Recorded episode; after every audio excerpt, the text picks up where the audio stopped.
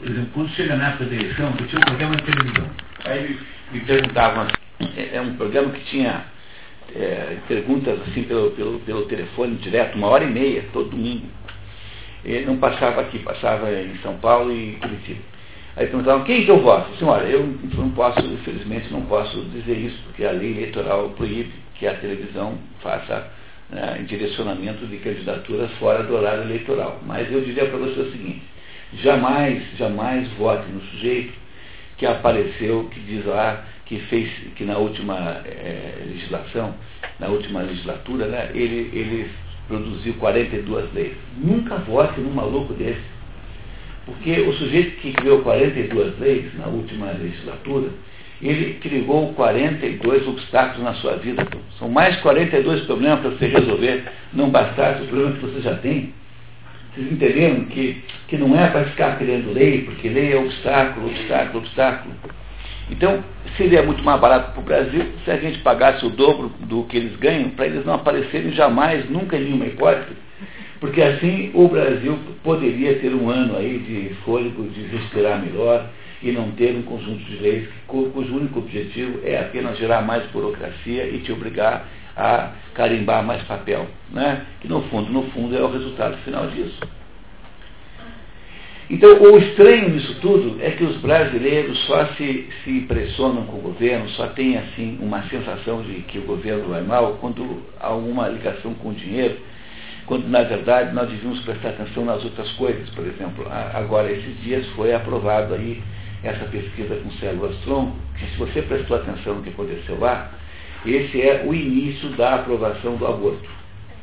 Porque a tese que prevaleceu lá é a tese de que o embrião pode ser transformado lá, desmontado, né? Pode ser como se fosse um automóvel que se desmonta num desmanche, né? É porque o embrião não teria direito ao útero. Não é isso? Então, como o embrião não teria direito ao útero, então ele pode ser, ele pode ser condenado à morte, porque o útero é a única condição de sobrevivência do embrião. Então, como ele não tem direito ao útero, isso virou jurisprudência do Supremo Tribunal Federal, então, agora o próximo passo é dizer assim, mas qualquer, em qualquer estágio de desenvolvimento da criança, é, ela também não tem direito ao útero, porque haveria que haver uma diferença qualitativa entre um embrião e um feto de dois meses. Ah, não, mas o feto de dois meses já está formado. Sim, mas sob que critério? Como você sabe? Como você sabe em que momento é que o, a criança é, de fato, um ser humano? Aquele, aquele ser biológico é um ser humano. Bom, como você não sabe e o aborto é garantia 100% de morte, então é melhor você ficar protegendo a dúvida. Não, você não sabe, né? Muito bem, então tá. Então já que eu não sei quando é que aquele, aquela coisinha vira uma criança, então é melhor eu proteger desde o primeiro dia, desde o momento que sai do motel o casal, pronto, já está protegido.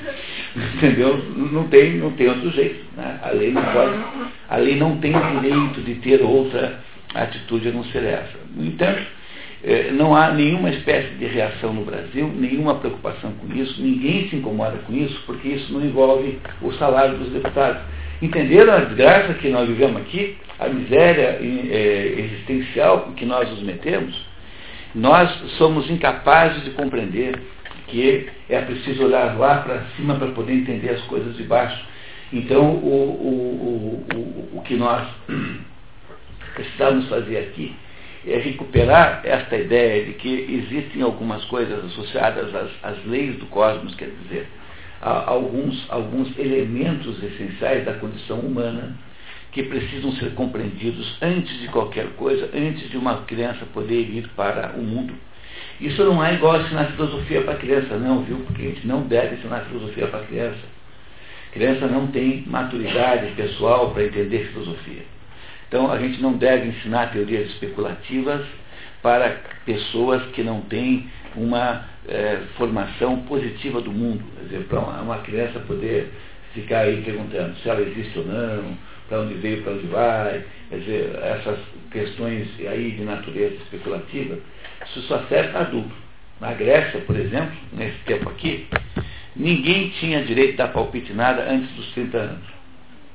Porque os gregos achavam que um homem antes dos 30 anos não tem a maturidade pessoal suficiente para poder é, dar palpite sobre o mundo especulativo, sobre o, o, o, tudo e o nada, sobre o ser e o nada, essas coisas todas aí.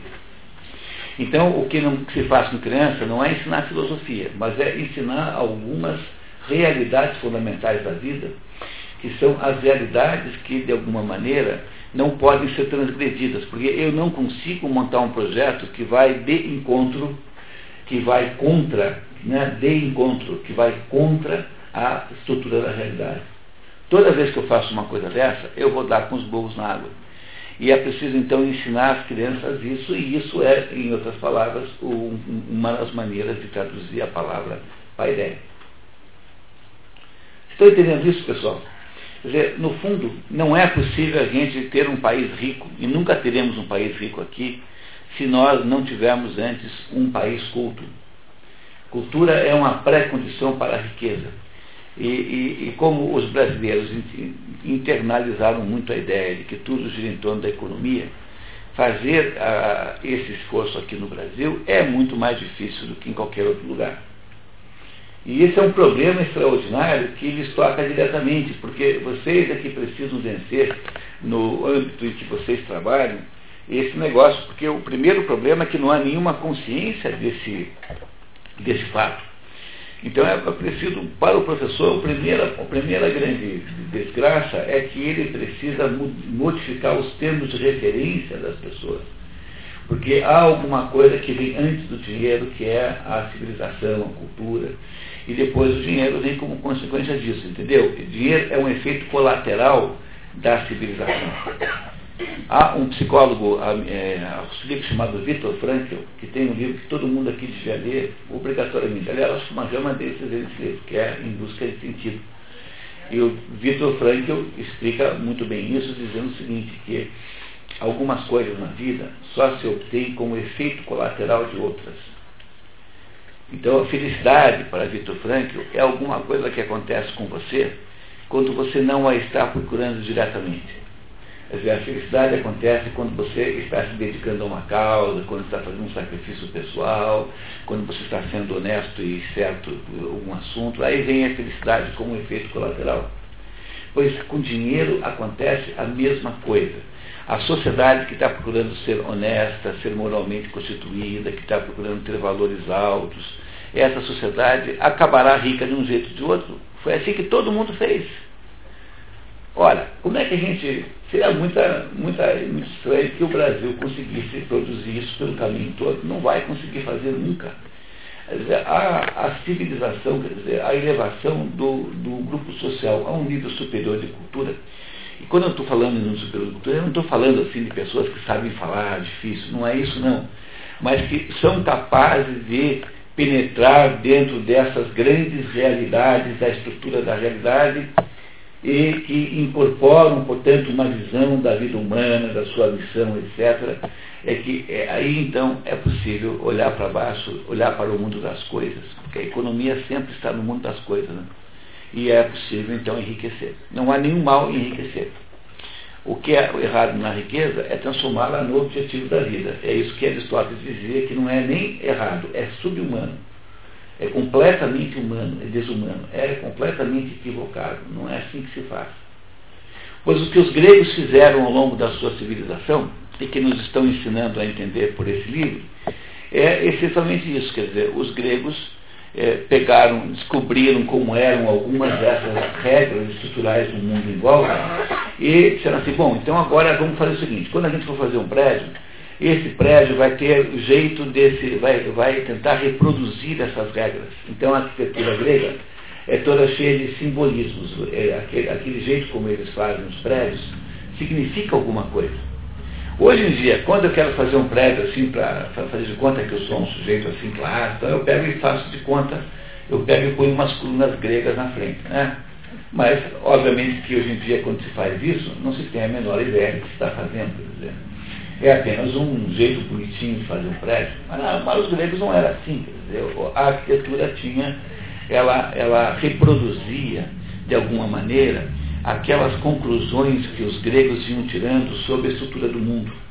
A roupa que se usa reproduzia, as, as, reproduz reproduzia naquela época a estrutura do mundo, o modo como você come, reproduz a estrutura do mundo, o modo como você é, canta, as, as poesias, enfim. Nós vamos daqui a alguns minutos começar o nosso texto de hoje, que se chama Homero como educador. É o primeiro grande poeta da Grécia, era o sujeito que cantava aquelas histórias todas, a Ilíada e a Odisseia, para educar as pessoas. Educar em que sentido? Para dar a essas pessoas a herança que eles, a que eles têm direito de compartilhar as grandes descobertas sobre qual é a verdadeira missão do ser humano nesse mundo. Então, não é uma coisa muito estranha que a gente tenha perdido completamente a capacidade de fazer isso. E que a gente fica assim numa dúvida assim, ah, acho que educar é você pegar um bando de crianças e ensinar democracia.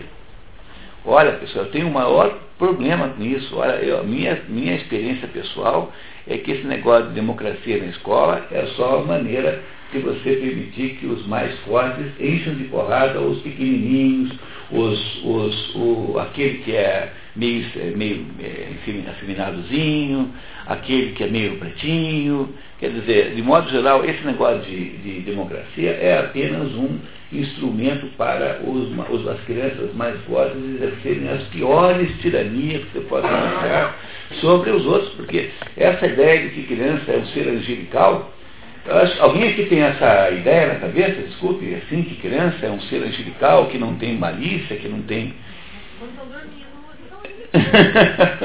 Olha aqui, ó. Quando, se você tem dúvidas sobre isso, leia um livro chamado O Senhor das Moscas.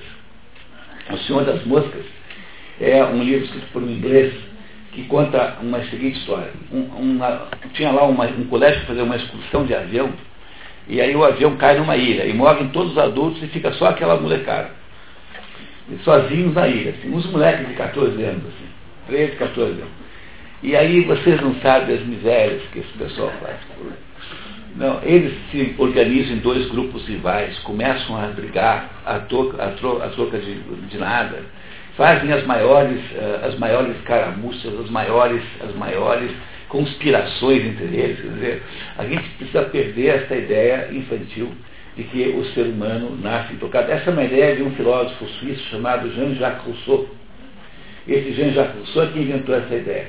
E esse Jean-Jacques Rousseau é o exemplo do delinquente, porque ele é um mentiroso compulsivo, ele é um sujeito que achava que, ele, Jean-Jacques Rousseau, achava que o, no, o, ser humano nascia bom, mas ele pegou todos os filhos que teve e internou num, num, num orfanato sem precisar. Fez todo tipo de barbaridade contra os próprios filhos.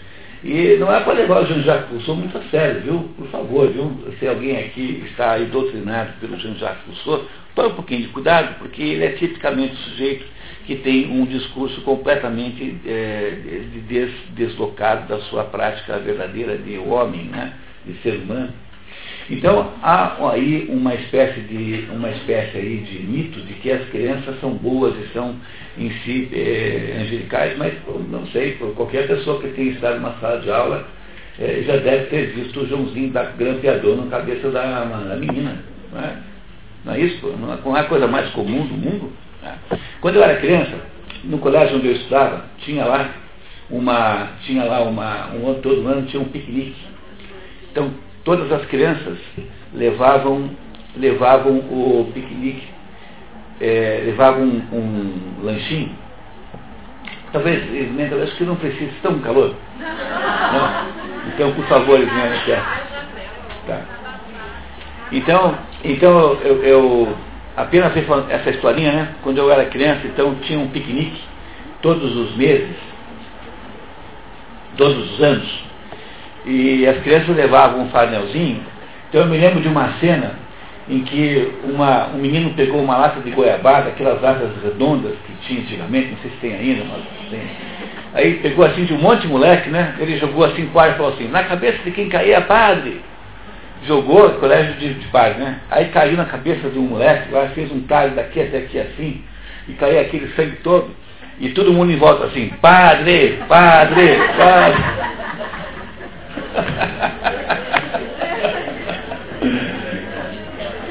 Entenderam o problema? Entenderam o problema central? Quer dizer, o, a, é preciso sempre imaginar que as crianças é, têm, estão aí para serem melhoradas. Né? É, é, claro que nós não devemos de nenhuma maneira imaginar que a educação vai transformar alguma coisa. Se há algum efeito contrário, se há algum defeito contrário e tão grave quanto esse primeiro, é a ideia de que nós vamos transformar as crianças, transformar o ser humano. Nunca, jamais acredite e preste atenção em qualquer pessoa que diga isso para você. Porque a pessoa que prometer a você transformar o ser humano é uma pessoa que é, é, é pelo menos, para dizer o mínimo, muito perigosa. Porque para poder transformar o ser humano, nós temos que usar tortura, campo de concentração, é, é lavagem cerebral, Portanto, como você não quer nada disso, nunca acredite em ninguém que está propondo transformar o mundo, o ser humano. Não acredite nisso. Se a pessoa é uma pessoa doente, não acredite. Ela, de modo geral, não é uma pessoa má, que ela, no fundo ela quer, tem boas intenções. Mas é com essa massa de pessoas de boas intenções que os piores tiranos montam as piores ditaduras. Porque já que o sujeito não consegue melhorar sozinho, você tem que fazer alguma, tem que bater um pouco nele para ver se ele melhora. Né? E esse é o problema central de todas essas teorias de melhoramento do mundo. Nós não vamos melhorar nunca, nós nunca jamais iremos transformar o ser humano. O que nós podemos fazer é ajudar aquela criança que tem dentro de si um, um abismo de trevas e um firmamento de luzes a olhar mais para cima do que olhar para baixo. É apenas isso que nós somos capazes de fazer como educadores e só isso. Quer dizer, ajudar aquela criança a escolher melhor dentro das possibilidades, tanto para cima luminosas, né, no, em vez de ir para baixo para as possibilidades abissais, ir para cima para as possibilidades luminosas. Esse foi o assunto, apenas para deixar aqui o registro, foi o assunto do nosso grupo, do nosso, a nossa leitura de outra noite. Outra noite nós lemos o livro chamado Coração das Trevas, de Joseph Conrad, em que, que trata essencialmente desse problema. Dentro de nós existem uns abismos tenebrosos e existem dentro de nós os, os nossos é, firmamentos de luz. E nós temos sempre que escolher entre esses dois. A nossa vida é, é um processo permanente de escolha entre esses dois polos. E é isso que a educação faz. A educação ensina a escolher o polo de cima, sempre que for possível. Não é? Isso que os gregos fizeram, pessoal. Agora, resumindo a nossa ópera, e para começar aqui, a professora Ismênia hoje vai ser, é, que vai nos ajudar hoje aqui, então a professora Ismênia vai nos ajudar a ler, e também ela é debatedora natural aqui do nosso, né, do nosso, esse trabalho aqui um trabalho feito aqui em... Me, me subiu de cargo, hein? É, você e eu vamos fazer o curso juntos hoje, não tem o menor saída. Subiu o cargo. E o que os gregos queriam fazer era, era constituir verdadeiramente um processo de ensinar a estrutura do mundo para as crianças. Para que as crianças pudessem, ao sair do processo educacional, que não era apenas escolar, mas era em todas as coisas, desde aquilo que você vê, desde a arquitetura até o modo como você escuta as histórias, desde as histórias que você escuta. Pois é, é isso que se chama paideia, é uma recuperação dos valores mais altos da espécie humana. E é isso que nós, infelizmente, perdemos completamente de vista. E aí, então, hoje nós nos debatemos com assuntos de conteúdo programático, não sei o quê, essa, esse conjunto de assuntos que são do mundo do ensino e esse mundo do ensino toma todo, ou ocupa todo o espaço da nossa alma, e aí então a gente esqueceu de fazer educação. E é por isso que nós estamos aqui tentando desesperadamente recuperar o conceito de educação para ver se a gente consegue é, inverter essa tendência. Para isso nós estamos lendo aí o livro Paideia, do Werner Egger, em alguns trechos. E se vocês, eh, todos têm aí então o segundo documento, na página 61, né, Homero como educador, que agora o Werner Jäger vai nos contar o papel de Homero. Antes de começar a leitura, só queria lembrar-os que Homero é uma dessas figuras enigmáticas da história. Ninguém sabe muito sobre ele, não se sabe nem mesmo se ele teria existido. Porque é, Homero, Homero pode ser que tenha sido, na verdade, um conjunto de poetas que juntos chamam-se Homero. Ninguém sabe.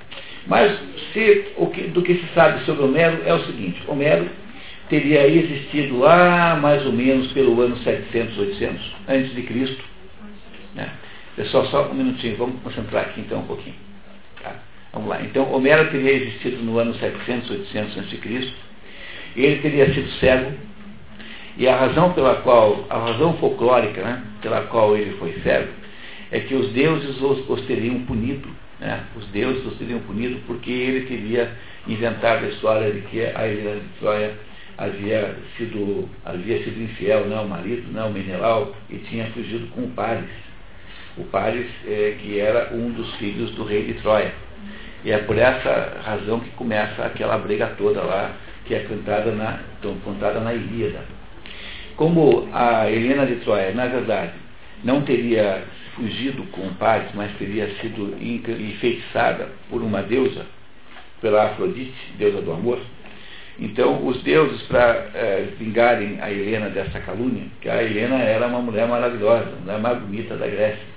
Então, teriam cegado Homero. Claro que isso aí é o folclore, né? Não é isso? É o folclore dessa história. Mas seja como for, esse Homero que teria escrito estas obras, é, esse Homero teria sido o, um cantor, um, um, poeta, em grego fala Aedo, Aedo é poeta, um cantor, é, que teria escrito essas duas grandes histórias, a Ilíada e depois, 30 anos depois, a Odisseia. Hoje há uma segura convicção dos estudiosos de que, na verdade, não é, né, de que, na verdade, não foi, nenhuma das duas obras é de um autor só. Quer dizer, é, os, o, isso que nós, essa pessoa que nós chamamos de Homero seria um compilador, e alguém que pegou várias histórias e deu um formato por junto a essas histórias e criou então uma história, digamos assim, completa do começo ao fim. Uh, é uma briga muito grande, o nome desse problema é questão homérica, e se algum de vocês tem interesse nisso, dá para estudar o resto da vida esse assunto. Quem quiser estudar isso, pode ver, é um assunto inesgotável, não há como uma vida humana tentar encontrar a solução para esse problema, mas é uma maneira boa de viver a vida, né, para quem tem vocação para isso. E esse, e esse Homero eh, teria contado, portanto, histórias que teriam ocorrido 400 anos antes da sua vida. Porque a guerra de Troia, que é a base dessas histórias que Homero conta, tanto da Ilíada, Ilíada é Ilion, em grego é Troia. Então a Ilíada é a história de um pedaço da guerra de Troia, um pedacinho só. E a Odisseia é a história da volta para casa de um sujeito chamado Odisseu. Odisseu é o nome grego para Ulisses, em latim, que é um dos heróis da Guerra de Troia. Então, essa, esses acontecimentos aí, se é que eles existiram em parte, ou uma grande ou pequena parte, ninguém sabe, né? Claro que a Guerra de Troia existiu. Agora, Ulisses não. Ulisses deve ser 100% ficcional. Mas a história que a Odisseia conta deve ser 100% inventada. Então, esses acontecimentos teriam ocorrido lá pelo ano 1200 a.C. O Homero teria escrito, ou teria compilado as histórias que se contavam sobre isso lá pelo ano 700, 800 a.C. Mas no começo a Ilíada e a Odisseia não eram escritas, eram, eram cantadas. Então, como é que era isso? Isso parecia muito com, com como é hoje no Nordeste aquele cantador da praça, o músico de cordel, chegava ao tal do Aedo numa praia, numa, numa praça, na Grécia, e pegava lá um instrumento qualquer e contava a história cantando, cantando a história. A história era cantada, não, é? não era feita para ser lida, era feita para ser ouvida. E lá pelo ano 700, por aí, mais ou menos, 500, 500 mais ou menos, houve a primeira tentativa de compilar por escrito essas duas obras. Então vocês veem por aí que há uma série de mistérios ao longo do tempo nisso, né? Então, primeiro, há uma guerra muito misteriosa no ano 1200 a.C., que é a Guerra de Troia, que de fato aconteceu, mas que é em parte contado na Ilíada. Mas a obra Ilíada só foi compilada 400 anos depois da tal da Guerra de Troia. E só foi escrita muito depois. E, e hoje em dia nós temos aí livros chamado Ilíada e Odisseia para comprar aí nas livrarias, e é possível que essas histórias que nós hoje achamos que são Ilíada e Odisseia tenham, tenham sido muito aumentadas ao longo do tempo, gente que colocou mais um pedaço, gente que mudou algumas linhas, enfim, não sabemos muito bem como é. O engraçado é que esses dias estava estudando Aristóteles, e o Aristóteles faz uma menção à Ilíada, e eu fui lá na Ilíada olhar, e não é a mesma. Não é a mesma história. Quer dizer, o Aristóteles põe na boca da Calipso uma frase que na, na Calipso é uma, uma deusa, que, uma semideusa que escraviza sexualmente Ulisses. Veja que azar do sujeito, né? Tá? né? Não é isso? Né? E então o, o, essa, o Aristóteles põe na boca dessa Calipso uma frase que o, o Aristóteles, eh, que na, na, Ilíada está, não na boca da Calipso, mas na boca da Circe. Circe é aquela feiticeira que transforma os amigos do Ulisses em porcos, quem vê o filme assim. Então, por que, que tem uma diferença desse tamanho? Eu não sei, mas o fato é que a Ilíada que Aristóteles estudava no seu tempo não é igual à Ilíada que a gente estuda hoje. Houve alguma modificação no meio do caminho? Bom, pode também ser o fato de que Aristóteles pode ter se enganado, né? Não só Aristóteles pode ter se enganado, claro, porque isso que nós chamamos de filosofia de Aristóteles são, não são livros de Aristóteles, são anotações de aula. Como se eu, você tivesse me ouvido tivesse entre vocês uma pessoa taquígrafa e tivesse então copiando tudo que eu estou dizendo, depois em casa faria uma transcrição da aula. De repente, o, o, o, o transcritor, o transcrevedor se enganou, ou então o Aristóteles se enganou, porque quando você dá aula, todo mundo aqui tem essa experiência. Às vezes você troca ah, uma palavra pela outra. Uma vez eu dei uma aula sobre, é, falando o tempo todo, em toda a aula, falando do Prometeu e chamando de Sísifo. Não teve ninguém que teve a caridade cristã de me avisar. Né? Muito pelo contrário, os que notaram ficaram se divertindo com a minha cara, né? assim, como se fosse um velho palhaço, entendeu? E deixarem até o fim da aula cometendo erro. Mas acontece às vezes, você troca, sobretudo assim falando, a gente está falando e está tentando entender um monte de coisa ao mesmo tempo e acontece. Então, veja como tudo isso é cheio de problema, né? Mas esse Homero, seja como for, independentemente dos seus mistérios, é para nós aqui um autor grego é, que viveu alguma coisa como 700 anos antes de Cristo, portanto, há 2.700 anos da nossa vida aqui hoje, e que foi o autor, ou pelo menos o compilador, de duas obras centrais. De acordo com esse livro aqui, essas duas obras centrais, que é a Ilíada e a Odisseia, são as duas obras fundamentais da paideia. Quer dizer, a partir daí é que começa o processo de educação grega. Dois poemas, duas obras que nós chamaríamos hoje de obras épicas. Essas duas obras são a base de todo o pensamento da Grécia. É isso que nós vamos entender agora aqui pela explicação do Werner Jäger. Tá certo? Podemos ir? Que tal? Você tem dúvidas, perguntas, considerações, comentários? Nada? Mesmo? Vamos lá, podem perguntar, sejam homens. Seja mulher. Não, tá, tá, não, não precisa ser homem, tá? Vamos lá então. Vamos lá então? Tá? Vamos lá então. então você quer começar, por favor? Começar. Homero como educador. Conta Platão que era opinião geral no seu tempo sido Homero o educador de toda a Grécia. Platão é muito, muito posterior, né? Porque Platão Platão é o professor de Aristóteles. Então, Platão é aí pelo ano 400. O Sócrates morre em 399. Então, para quem tem dificuldade de lembrar essa data, é só lembrar que 399 é a quantidade de municípios do estado do Paraná. É?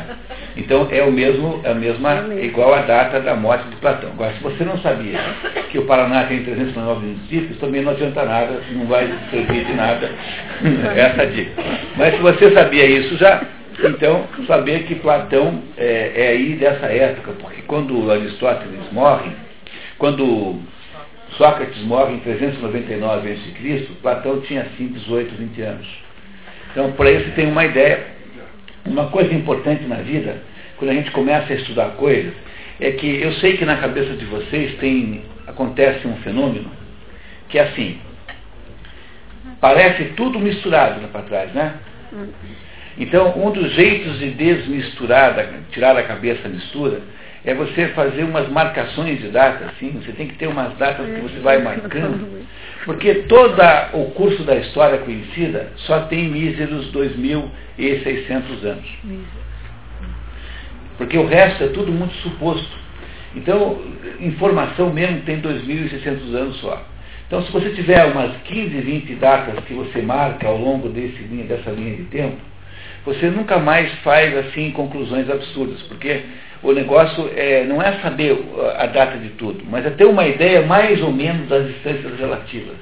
Então, por exemplo, Platão tinha 20 anos em 329 a.C. E isso significa que Platão viveu alguma coisa, mais ou menos, mais ou menos que 300, 400 anos depois de Homero. Não é isso? 300 e 400 anos depois de Homero é que Platão foi o sujeito que começou a mostrar, a fazer a teoria da importância de Homero, dizendo que foi Homero o educador de toda a Grécia. Entendeu? 400 anos depois de Homero, que por sua vez veio 400 anos depois da Guerra de Troia, é que alguém como Platão, um filósofo já, não é, começa a falar em Homero como educador. Tá certo, pessoal? Então vamos lá. Desde então, a sua influência estendeu-se muito além das fronteiras de Hélade. Nem a apaixonada crítica filosófica de Platão conseguiu abalar o seu domínio quando buscou limitar o influxo e o valor pedagógico de toda a poesia. É, o Platão vive uma sociedade em crise profunda, a sociedade grega ateniense, né? Platão era ateniense. A Atenas havia perdido a guerra de, contra, contra os, os, os, os espartanos, a guerra do Peloponeso, e foi uma vitória horrorosa, porque o, os, os, espartanos também se autodestruíram nisso, quer dizer, foi daquela aquela guerra em que todos os dois lados perdem. Né? E quando o Platão está na sua maturidade, ele tem um problema seríssimo, porque o governo que está mandando lá em, em, que está mandando lá em, em, Atenas era um governo já muito fraco, não havia mais grandes líderes políticos em Atenas. O, o governo que antecedeu a esse, aquele que foi, aliás, pelo qual uh, Sócrates foi responsabilidade, condenado à morte, era um governo do invasor, quer dizer, do, da cidade espartana, não era um governo do, não era um governo legítimo ateniense. Então, a vida política em Atenas está em frangalhos nesse momento. Tanto é assim, né, que logo em seguida vem o vem logo em seguida vem o Alexandre Filipe, o, o Filipe, pai de Alexandre, que conquista a Grécia a maior parte das cidades, e depois a Grécia vira um pedaço do Império Macedônico. Então, quando Platão, Aristóteles e Sócrates, uh, Platão e Aristóteles, essa é a sequência histórica, né?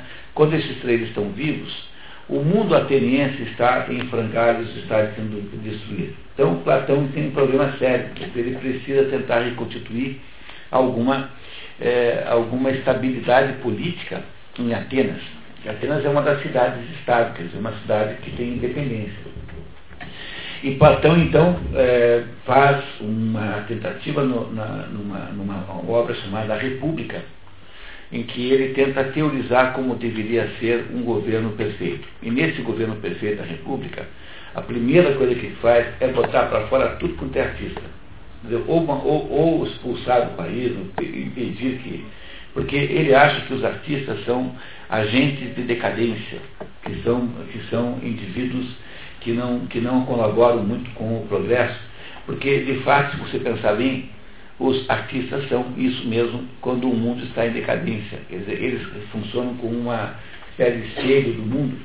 E se o mundo de Platão é um mundo de decadência, se o mundo ateniense é um mundo de decadência, então a arte daquele momento também, de certa maneira, era uma arte decadente. Vocês, não sei se reparam nisso, mas quando você vai ver, quando você vai ver, só para dar um exemplo bem escabroso, eu tenho uma amiga que é pintora, fazia lá a Escola de Belas Artes em Curitiba, e um belo dia um professor fez o seguinte comentário, que eu vou citar, me perdoem aqui a crueza, mas o professor fez um, fez, pintou um quadro e falou assim, mas isso é uma merda. O professor dela, o professor meio chato que tem lá, Aí ela para. Aí é, assim, falou, é, então olha só, e passou a, a, pintar quadros com o próprio cocô. A, a título de, obviamente, se divertir com a cara da escola, né? Mas isso não é uma coisa incomum. Está cheio de gente que faz isso. A arte moderna é mais ou menos isso. Dizer, parece uma coisa completamente fora de propósito, mas é alguma coisa que, de alguma maneira, embora pareça uma coisa extremamente grosseira, é, alguma, é uma grosseria que, de algum modo, reflete a própria decadência, né, a própria decadência da sociedade moderna. Então, o Platão via nos artistas da sua época também esse componente decadente e dizia assim: então a primeira coisa que tem que fazer é botar esse pessoal tudo para fora. Quem assistiu comigo aqui, esteve aqui no dia da consolação da filosofia, lembrará que a primeira coisa que a filosofia faz, e aí nesse caso lembre de Platão, né, filosofia Platão, é chegar para o Boécio que está lá preso, se lamentando da vida, e falar assim, primeira coisa é o seguinte, quero saber quem foi que botou essas musas aqui, choramiguentas aqui, essas cantoras de cabaré aqui dentro. E a primeira coisa que a filosofia faz é tirar para fora todas as músicas, as musas poéticas porque a musa poética faz o sujeito ficar se lamentando, ah, porque a minha vida, ó vida, ó dia, ó azar, ó ripe, ah, aquela, aquela coisa do, daquela né, lamentação e tal. E aí a filosofia traz a musa nova, que é a musa que ajuda a reestruturar. Então o que o Platão queria fazer não era que ele tivesse alguma coisa contra a arte em si, mas naquele momento em que ele vivia, a, as musas poéticas, né, que são as musas da arte, estavam apenas produzindo mais decadência ainda, porque nunca esquecer isso. O mundo de Platão, o mundo de Sócrates, o mundo de Aristóteles, o mundo grego, o mundo ateniense já é um mundo que perdeu a guerra e que está indo na direção da sua autodestruição. Irá se autodestruir em seguida. Né?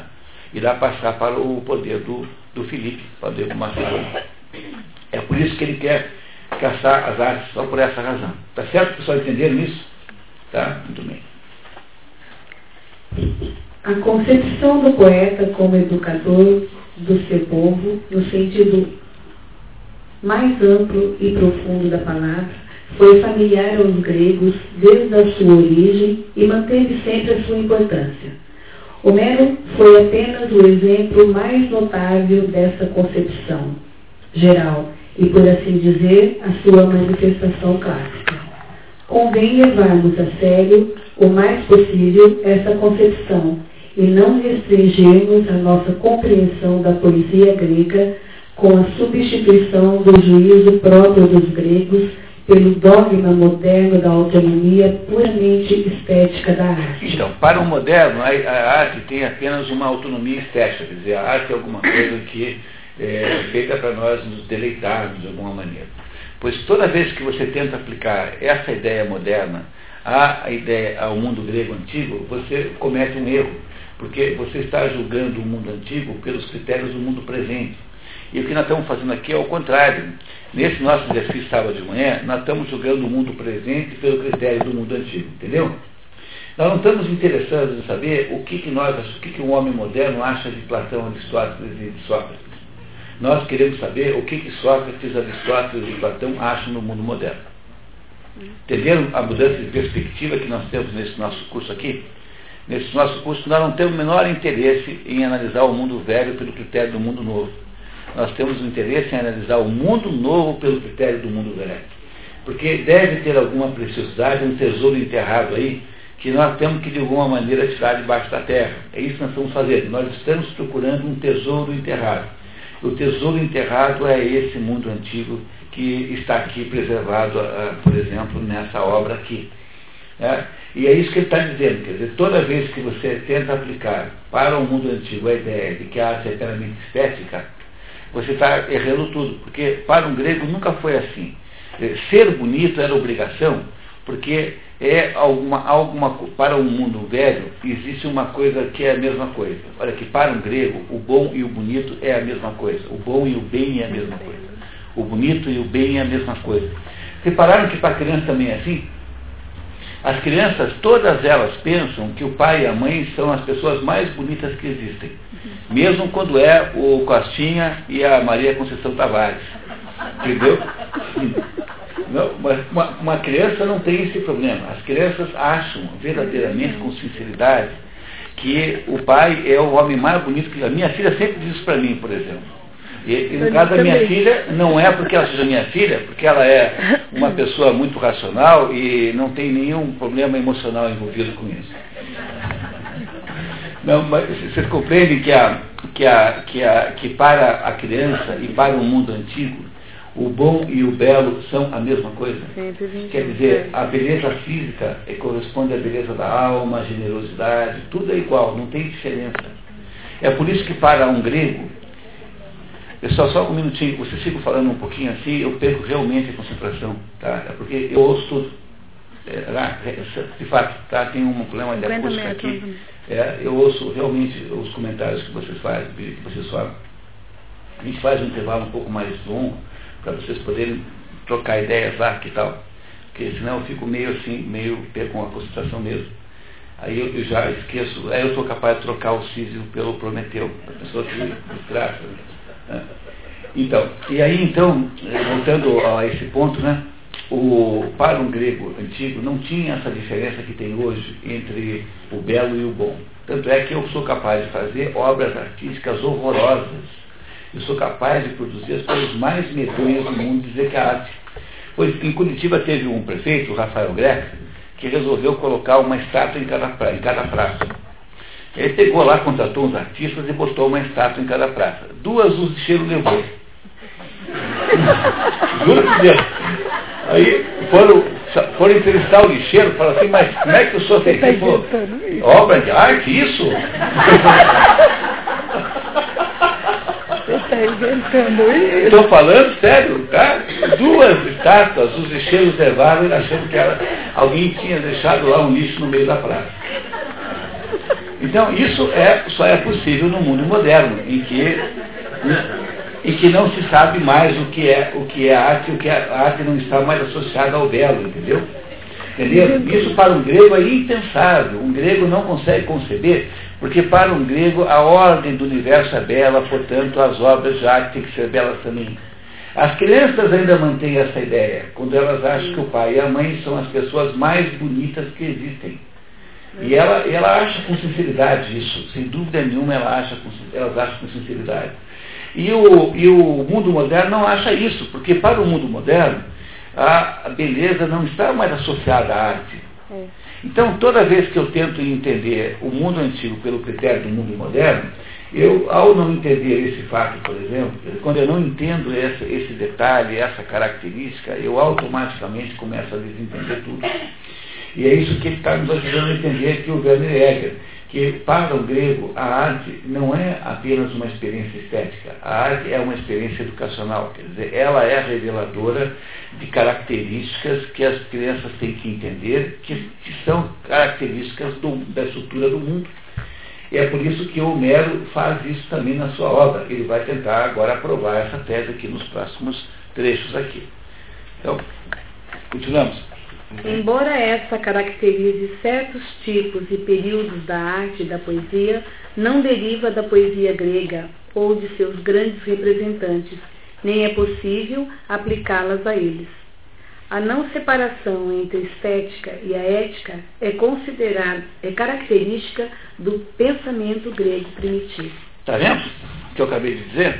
No para o grego antigo, a, a, arte é uma maneira de você ensinar os melhores modelos. Porque, no fundo, é isso, né? Que é a ética. Dizer, ensinar como é que a gente deve fazer para fazer o bem. Porque o bem e o belo são a mesma coisa. Posso fazer? Posso claro, fazer uma colocação? Claro. É, sempre nós voltamos nessa, nessa premissa de mostrar os melhores modelos, né? Aí, onde estão nossos melhores modelos falando no caso do Brasil. Como achá-los? Os, os, melhores modelos nunca são brasileiros.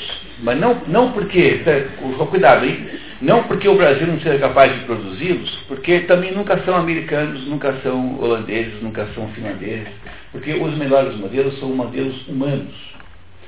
Porque o ser humano, afinal de contas, é uma entidade unificada por alguma coisa, porque senão não seria impossível a gente conversar com o japonês. Como é que a gente consegue conversar com o japonês e conseguimos apreciar coisas deles e coisas, eles apreciam coisas nossas? Porque há alguma coisa que nos unifica. Quer dizer, os melhores modelos são modelos da a vida, a, a, a experiência humana sobre a Terra, dura ela quanto tempo durar, todo mundo há de convir que ela começou um dia. Ah, um belo dia começou a experiência humana na Terra. ela irá até o momento que Deus permitir que ela exista. E quando, até onde será esse momento, não temos a menor ideia. Mas só Deus sabe, e a nossa missão aqui é nos submetermos humildemente às suas decisões de E durante esse tempo todo, a humanidade foi produzindo determinados patamares, determinados momentos e patamares de uh, excelência, ou seja, ela foi constituindo um conjunto de pontos máximos, como se for como uma cordilheira de montanhas, de vez em quando tem uma um pico, né? tem um ponto mais, mais alto que os outros.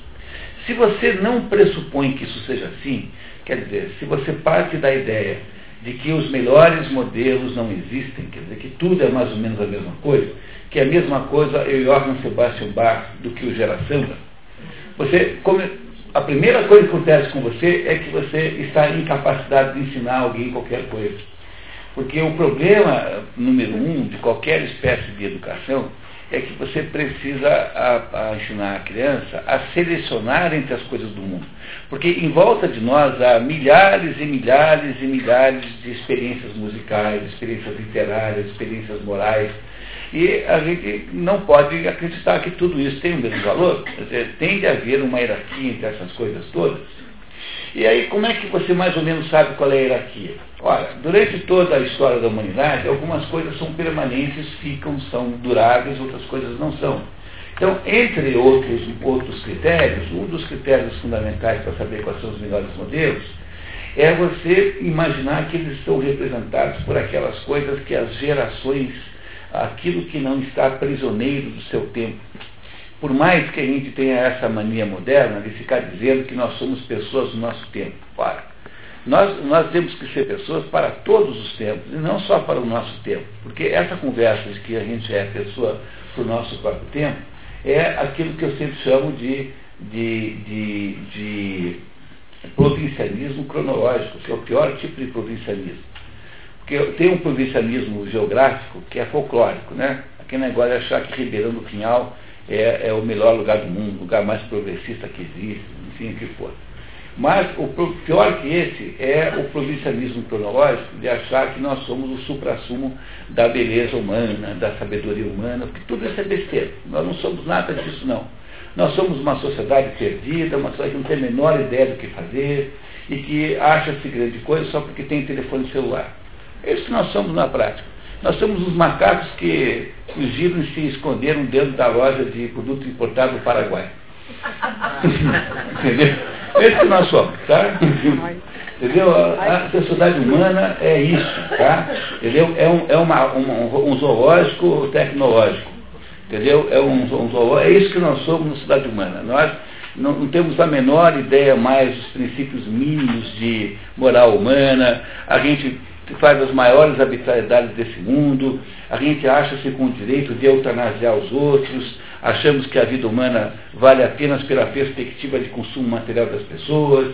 Então, quando nasce uma criança sem cérebro, nós ficamos com essa conversinha de que tem que eutanasiar, porque afinal de contas não tem cérebro, não vai poder ter telefone celular, não vai poder ter cartão de crédito, então para que, que vai viver? Pô, mas isso é uma barbaridade. Não, não há momento mais baixo na história da humanidade em termos de valores humanos do que esse que nós vivemos. E, no entanto, nós achamos que isso é uma grande coisa. Então, a primeira coisa que tem que tirar da cabeça é esta ideia de que nós somos o máximo, quando, na verdade, nós temos um telhado de vidro imenso e era bom prestar atenção se nós somos o máximo mesmo. Então, tendo em vista isso, é preciso, então, uma vez retirada essa fantasia de que nós somos o máximo de tudo, a gente prestar atenção nos patamares que foram sendo construídos ao longo da história, para recuperar ao longo desses patamares, seja em pintura, seja em música, seja em filosofia, seja nas ciências, para recuperar o melhor que os nossos antepassados nos legaram. E assim como há melhores modelos para as ciências, para filosofia, para literatura, também há melhores modelos para a higiene pessoal, para tratar os adultos, de respeitar as mulheres, de ser educado. Então, é, os melhores modelos são esses que nós intuitivamente reconhecemos como sendo bons. E que a única razão pela qual nós os abandonamos é porque nós temos essa mania de achar que tudo isso aí é velho obsoleto dentro frente ao mundo que acha muito mais importante ser um mundo tecnológico que tem muito mais valor o conjunto de bugigangas que nós somos capazes de produzir, é, em relação a, aos valores verdadeiramente humanos. Nós somos uma sociedade profundamente equivocada e que às vezes deixa de olhar para aquilo que melhor foi produzido pela nossa história, pela nossa vida, pela nossa é, civilização. Portanto, os melhores modelos são esses que, de alguma maneira ou de outra, foram consolidados ao longo do tempo sendo os melhores. Durante toda a história da humanidade, a gente é, é, foi ensinado pelos nossos pais, pelos nossos avós, a sermos educados, a tratarmos bem os mais velhos, respeitarmos as mulheres, não sermos depredadores, não estragarmos as coisas, não deixar comida no prato, não ser desperdiçador. Dizer, agora a gente inventa que isso tudo não existe e que tem que ter aula de ecologia na escola para ensinar as crianças a serem respeitarem as plantas. Olha, tenha paciência. Ah, a avó de vocês teve aula de, de ecologia na escola, quando ela foi para a escola? Não, né? E isso transformou a voz de vocês numa, numa, numa velhinha delinquente ecológica? A voz de vocês sai por aí com motos ferras de madrugada cortando árvores? Né? Atropela, atropela é, de propósito? Não, né? Então não precisa de movimento ecológico nenhum para a gente dizer que faz parte do comportamento humano excelente não depredar a natureza. Ponto. E para que a gente tem que fazer toda essa onda aí e transformar tudo em modismo? Porque a gente, de alguma maneira, repudiou essas coisas, esqueceu que elas existem, e agora fica catendo no escuro e aí uh, acha que está redescobrindo isso por esse jeito, por aquilo outro, mas aí redescobre com um peso extraordinário, porque você, quando compra as modas ecologistas, também você compra todos os aspectos malignos e sombrios que há por trás disso porque esse negócio de ecologismo, de ambientalismo é um movimento político e as pessoas entusiasmadas nesse negócio acabam sendo instrumentos de manipulação política. Então a gente repudia o bom senso da nossa avó, que dizia que não era para estragar nada, e que era para ter respeito com os animais, e que era para ser justo e honesto com a natureza, e que não era para ser delinquente e ecológico. E quando a gente descobre isso, descobre como faça. Quer dizer, é, compra o movimento ecológico e transforma-se automaticamente em instrumento de manipulação política de grupos que querem apenas poder político. Há no Brasil, por exemplo, uma lei aí em tramitação que diz que para poder cortar a grama da sua casa tem que pedir uma guia no IBAMA. Ah, pô. E vocês acham que isso é, é, não passa? Passa com toda certeza, porque no fundo, no fundo, as pessoas só estão preocupadas de com quanto ganham os deputados. Então, contanto que esse negócio não seja associado com algum, alguma remuneração aos deputados, vai passar com a maior facilidade do mundo. É, pode ser que não passe, mas não vai ser por alguma razão de verdadeiramente de consciência, mas vai ser porque os outros deputados queriam votar contra só porque eram da oposição, mas não porque tenham, de fato, é, pensado em impedir uma coisa dessa. Entenderam o que acontece quando você joga fora os velhos, velhos bons modelos, e embarca nos modismos modernos, você compra junto todo um apoio a esta, essa espécie de tirania ambientalista que está cada vez maior, que transforma os ambientalistas numa espécie de super-presidente da República e que impedirão isso e aquilo e quase todas as coisas apenas porque eles querem. Porque, no fundo, eles queriam apenas ter poder. E nós transformamos as crianças em claque para essa turma, numa espécie de juventude, né? Uma espécie de juventude, juventude é, a, a, verde que vai apenas apoiar causas secretas de adultos sem vergonha. Entenderam o problema central? Se a gente, no entanto, não, é, não abandona os velhos modelos e mantém-se fiel àquilo que parece ser a sabedoria das nossas avós, dos nossos avós, aí nós temos alguma chance de acertar. Mas, enfim, essa, eu estou dizendo isso porque a Ismênia acabou de, professor Ismênia acabou de perguntar quais são os melhores modelos. Há aí uma, essa é uma conta difícil de fazer, mas você verá que toda vez que você começa a se interessar de fato por esse assunto, você aos poucos vai percebendo que há no horizonte nitidamente a presença dos picos. E se você for capaz de olhar para os picos, você vai acabar descobrindo que mesmo que você erre de vez em quando, nós vamos poder é, substituir isso que é essa mesmice pelo que há de melhor na humanidade. Quando eu é, montei esse curso de expedições pelo mundo da cultura, eu escolhi 100 livros. 100 livros, dos quais esse ano terão sido 56, né? Já tem a lista pronta para o ano que vem. Então já tem 76. Não, ano que vem são 12, 78. É, então há 78 livros escolhidos, já assim definitivamente dos 100. Vocês não imaginam com a dificuldade que é fazer uma coisa dessa. Mas eu, embora possa ter errado eventualmente, é muito improvável que eu tenha errado muito. Porque o, o, a, a lei é, não, é, não se trata da minha opinião. Para escolher os 100 livros, eu levei em conta a opinião do Otto Maria levei em conta a opinião do Mortimer Adler, levei em conta a opinião de sujeitos muito, muito mais inteligentes que eu então, já que eu não sei, eu vou lá e pergunto para o Otto Maria Carpo. Pego lá no livro do, no, do Otto Maria Carpo, História da Literatura Ocidental, e digo assim, Otto Maria Carpo, quem é que você acha que é? E ele, o livro, você pergunta com o livro, ele te responde. E aí eu fui fazendo a lista a partir de pessoas que são mais inteligentes que eu, muito mais do que eu. Portanto, não podendo resolver o problema sozinho, eu acho que eu busquei os melhores professores para isso.